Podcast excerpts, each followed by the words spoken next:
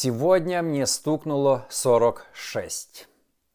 А, буквально вчера я посетил одну местную церковь, там мы должны были снимать одну программу. Так вот, после служения ко мне подошел не один, а несколько человек. И с таким большим удивлением они сказали, это вы, Роман?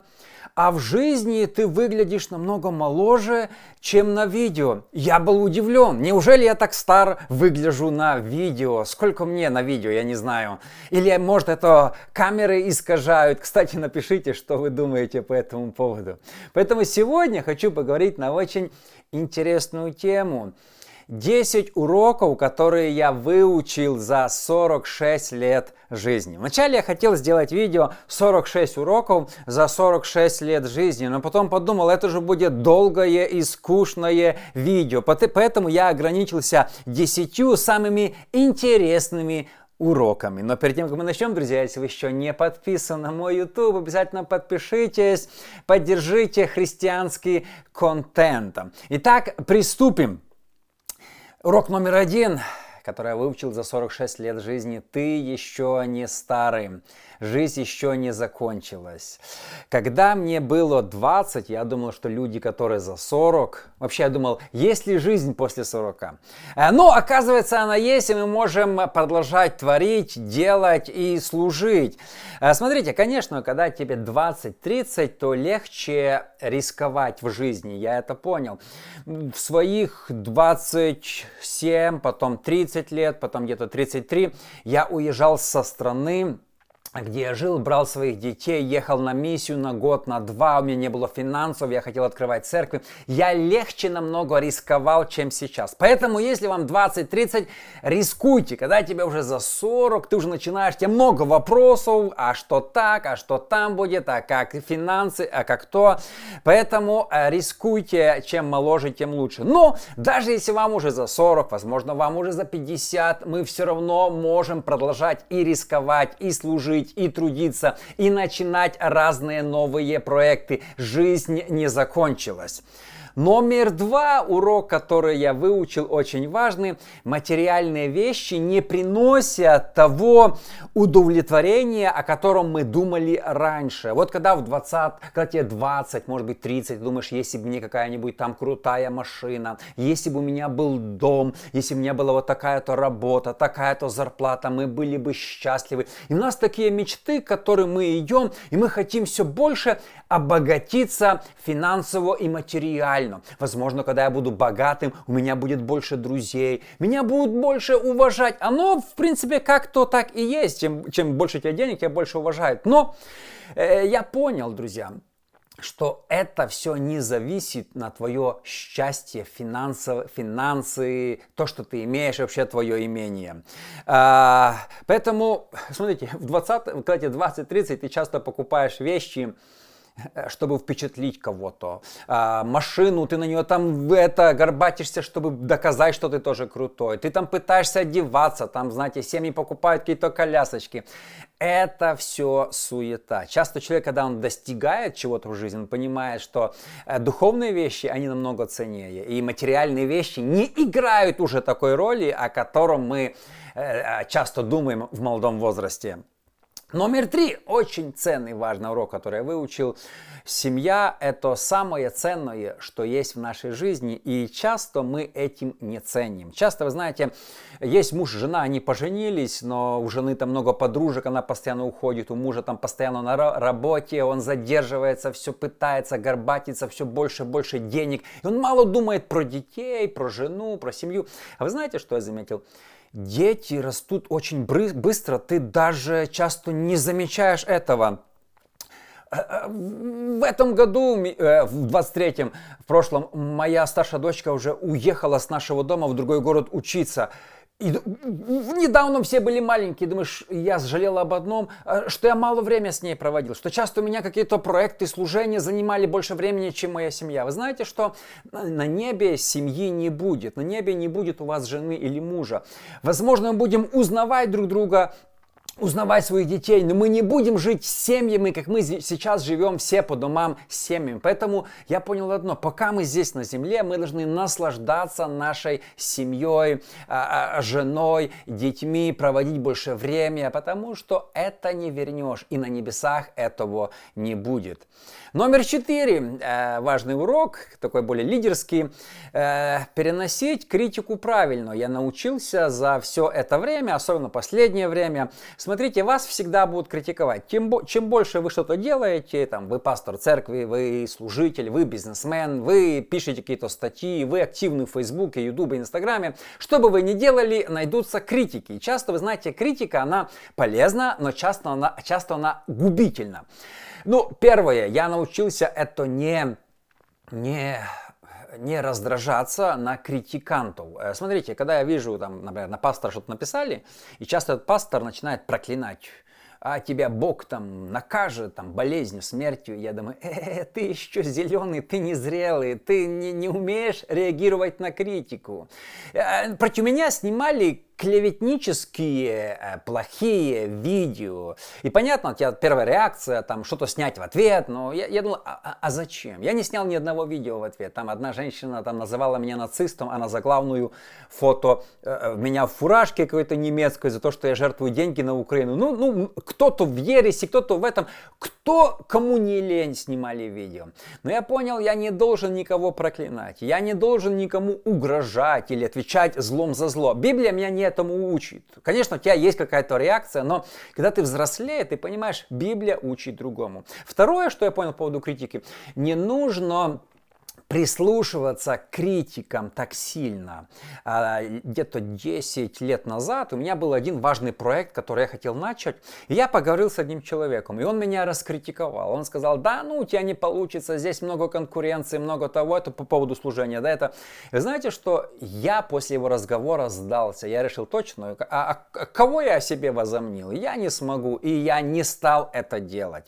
Сегодня я жалею об этом, что я не начал, что я послушался критика, который, ну, раскритиковал это дело, а попробовать всегда можно. И часто, вы знаете, мы, мы слушаем, слишком э, близко принимаем критику, и поэтому мы не делаем то, к чему Бог нас призвал. Поэтому я научился, где надо проигнорировать, где надо помолчать и делать то, что Бог мне повелел делать. Если бы я обращал внимание на критикантов сегодня, те говорят, закрой канал, те говорят, перестань то, те говорят, едь туда, делай это, почему ты тем не помогаешь? Понимаете, ты разорвешь взорвешься. Ты должен научиться по-английски handle э, э, эту критику.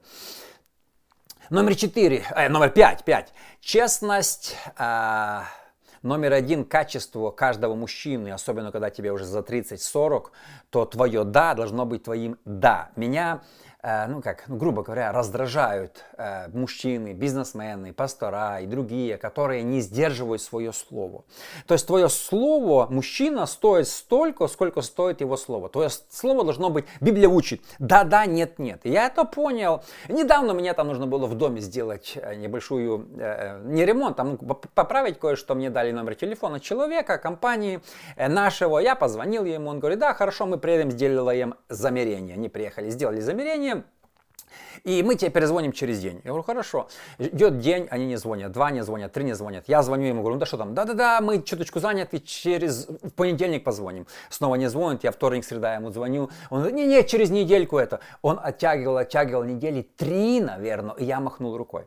Это нормально сказать сразу, нет, мы заняты, мы не будем заниматься. Но мне не нравится, когда вот христиане там возомнили себе бизнесменов, но тянут, ну, кота за хвоста, понимаете, они обещают, и то я. А мы здесь, если ты сказал, что я сделаю до четверга, ты должен сделать до четверга, ну, хоть, хоть выпрыгнуть из себя. Например, ты ремонтируешь машину, ты сказал, что ремонт будет стоить тысячу долларов. А когда человек приходит забирать машину, ты говоришь полторы, то ты хлюпик, ты должен отвечать за свои слова. Я в убыток вошел. Это твои проблемы. Сегодня такое редкое качество, когда человек, христианин, отвечает за свои слова. Если ты сказал, это железно-бетонно. Ты никогда не поменяешь свое мнение. Я сказал, будет тысячу, значит будет тысячу. Я тебе сказал, что я приеду, сделаю четверг. Ну, разве что пришествие будет, то ты не сделаешь. Ты должен сделать. И, и сегодня, к сожалению, в церквях об этом не учат. И целое поколение таких людей, которые вообще не отвечают за, за свои слова. Номер шесть очень важно важный урок я выучил за все это время. Я раньше его не понимал и раньше бы спорил на эту тему, что Трудности – это благословение, потому что трудности нас закаляют. Мы не хотим трудностей, мы хотим, чтобы все легко всегда получалось. Но знаете, что я понял? Второй урок в этом деле, что быстрый успех – это проклятие. Люди, которые быстро поднялись в жизни, в служении, легко поднялись в бизнесе, быстро там э, дом, э, финансы, ведь крутые машины сразу. Э, очень часто через 10 лет ты смотришь, это послужило им проклятием. Они возградились и упали. И пастора, и бизнесмены, и служителя, и, и многие. Быстрый успех это проклятие.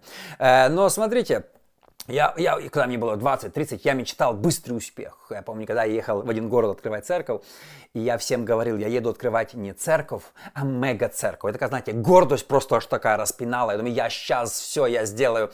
Но потом ты понимаешь, ты осознаешь, что быстрый успех, он не всегда хорош. Люди падают. А трудности, они тебя закаляют, они тебя ведут, они тебя формируют, и ты становишься более зрелым. Поэтому, если вы проходите трудности, не переживайте. Это иногда благословение. Да, ты смотришь, у кого-то лучше все получается, у него быстрее растет э, э, церковь, у него быстрее бизнес идет, и такой уже завидуешь даже. Э, не спешите завидовать, не спешите. Пройдет 10-20 лет, и мы сделаем сравнение. Трудности – это благословение. Номер семь, важный урок, который я выучил за 46 лет жизни, это признавать свои ошибки, что ты был неправ. Как нам тяжело, как мы, особенно мужчины, хотим быть всегда правы. И в споре с женой, и в служении, и в доктринах, и везде. Мы, если мы сделали неправильно, но редко кто признает свои ошибки. Э, много вещей, которые я верил, когда мне было 20-30, сегодня я считаю ересью. И я об этом прямо говорю, что раньше я считал так. И я научился это прямо говорить. Когда у меня годовщина свадьбы с женой, э, начиная где-то лет 10 10 назад я начал писать посты такого примерного характера. 10 уроков, которые я выучил за 10 лет семейной жизни с моей женой. И каждый год я писал посты новые, добавлял. 11 лет, 11 уроков за 11 лет, 13 уроков за 13 лет. Я все писал, какие уроки крутые я выучил.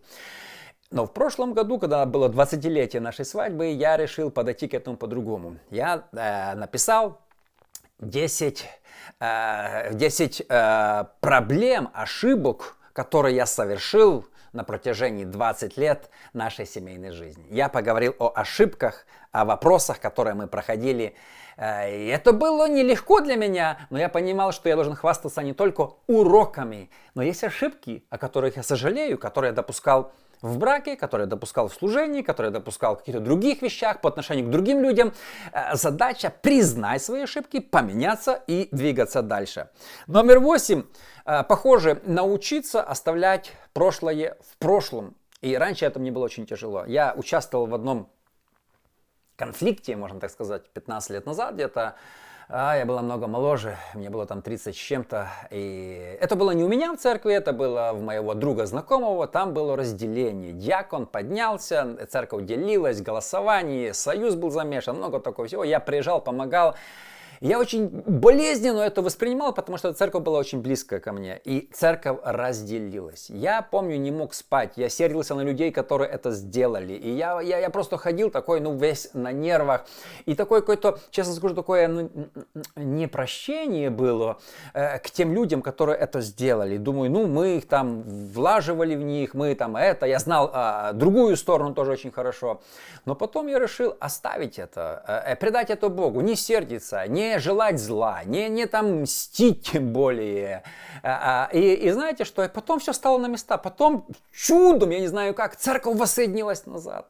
Лет 8, наверное, прошло, понимаете? Когда мы ну, учимся прощать, мы учимся взрослеть, оставлять прошлое в прошлом. Вот так. А часто, знаете, Э, разговаривал с одним человеком, он говорит, моя мама не переписала на меня квартиру там 20 лет назад, и он там живет обидой, или у человека случилось в детстве что-то, он живет обидой на учителя, на того, там, меня компаньон кинул в бизнесе, там, когда, 20 лет назад, оставь это все в прошлом, это тебе мешает. Это мешает иногда людям жениться, выйти замуж, меня там бросила девушка или парень. Оставь это все, ты двигайся дальше, ищи новых. Э, оставить прошлое в прошлом. Если бы научились оставлять свои вот эти прошлые в прошлом, мы бы намного больше чего достигли. Так, прошлое, оно держит, удержит тебя от будущего.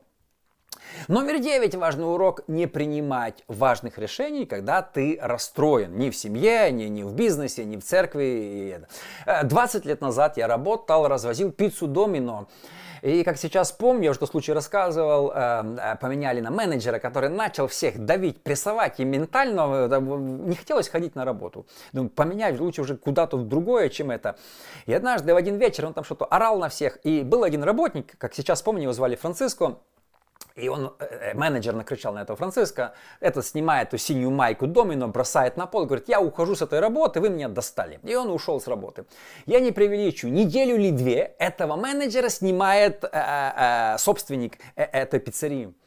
Поставили нового, нормального, и все наладилось. Человек не выдержал прессинга. И потом я думаю, вау, я чуть сам не ушел, а, а если бы это, понимаете. То есть иногда мы, когда мы сердиты, смотрите, большинство решений развестись а, пара принимает в ссоре.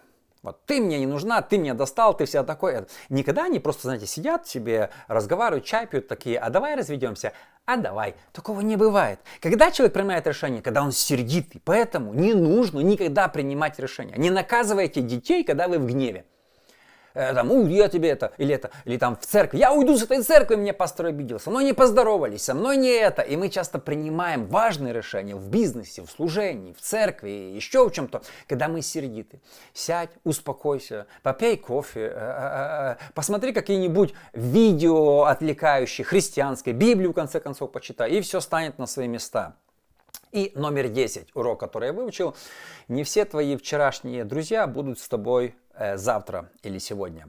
Не все твои э, сослуживцы, которые помогают тебе в церкви, они будут с тобой всегда. Есть люди, которым ты помогал, которых ты, ну, грубое слово, грубое слово, как это, подымал или, ну, помогал подняться в жизни, они будут тебя критиковать и даже могут стать твоими врагами и клеветать на тебя. И это мы должны понять, что не все, кто с нами были 10 лет назад, будут с нами сегодня. Если вам сейчас 20-30, у вас есть такая команда, у вас есть друзья, вспомните мое слово, через 10 лет не все будут вашей поддержкой поддержкой через 10 лет. Многие вас оставят по разным причинам. Кого-то будет свое это. Кто-то ну, захочет вас отделиться, потому что ну, вы уже для него не авторитет. Кто-то будет вас критиковать и так далее.